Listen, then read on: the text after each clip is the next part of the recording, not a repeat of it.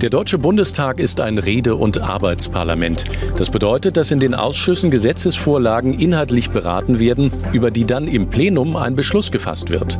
Im Jahr 2016 stimmten die Abgeordneten mehr als 750 Mal ab, zum Beispiel über Anträge oder Gesetzentwürfe. Auf welche Arten kann abgestimmt werden? Der Regelfall einer Abstimmung ist äh, die Abstimmung durch Handzeichen der Abgeordneten. Das heißt, auf eine entsprechende Frage des sitzungsleitenden Präsidenten äh, stimmen die Abgeordneten durch Handzeichen mit Ja, Nein oder Enthaltung ab.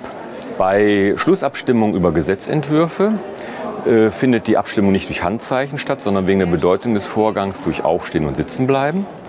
Dann gibt es noch den Fall, dass die Stimmen der Abgeordneten einzeln gezählt werden. Dazu verlassen die Abgeordneten den Plenarsaal und betreten ihn wieder durch die Stirnseite, durch Türen, die mit Ja, Nein und Enthaltung gekennzeichnet sind und werden dabei von Schriftführern gezählt. Dafür hat sich schon im Reichstag der Kaiserzeit äh, der Begriff Hammelsprung gebildet, möglicherweise zurückzuführen auf die Sage des Odysseus, wo der Polyphem seine Schafe zählte, indem er sie durch die Beine laufen ließ. Und dann gibt es noch die namentlichen Abstimmungen, äh, bei denen die Abgeordneten Karten einwerfen, die mit ihrem Namen gekennzeichnet sind. Wie funktioniert eine namentliche Abstimmung? Bei der namentlichen Abstimmung verwenden die Abgeordneten Stimmkarten.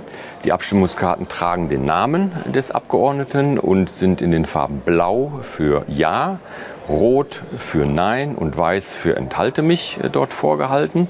Wenn also eine namentliche Abstimmung stattfindet, dann äh, nimmt der Abgeordnete eine Stimmkarte für sein Stimmverhalten und wirft sie in eine Urne.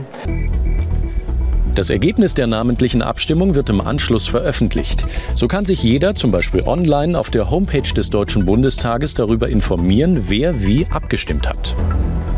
Bei Abstimmungen sind Abgeordnete nur ihrem Gewissen unterworfen und nicht an Aufträge und Weisungen des Wählers oder ihrer Partei gebunden. Das regelt das sogenannte freie Mandat in 38 des Grundgesetzes. Gibt es dann überhaupt einen sogenannten Fraktionszwang? Einen Fraktionszwang in dem Sinne, dass Abgeordnete durch ihre Fraktion verpflichtet werden könnten zu einem bestimmten Handeln, also auch Abstimmungsverhalten, den gibt es nicht. Der wäre auch unzulässig nach der Verfassung. Zulässig und auch üblich ist hingegen das als Fraktionsdisziplin oder auch Fraktionssolidarität bezeichnete Bestreben einer Fraktion, im politischen Handeln möglichst einheitlich aufzutreten, also auch bei Abstimmungen möglichst einheitlich aufzutreten, ohne dabei allerdings dem Abgeordneten im Konfliktfall die Freiheit zu nehmen, auch anders zu stimmen als ihre Fraktion. Bei besonderen Abstimmungen und Gewissensentscheidungen sind die Abgeordneten jedoch von der Fraktionsdisziplin entbunden.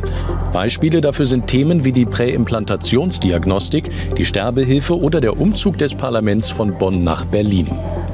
Weitere Informationen finden Sie zum Nachlesen auf www.bundestag.de/abstimmung.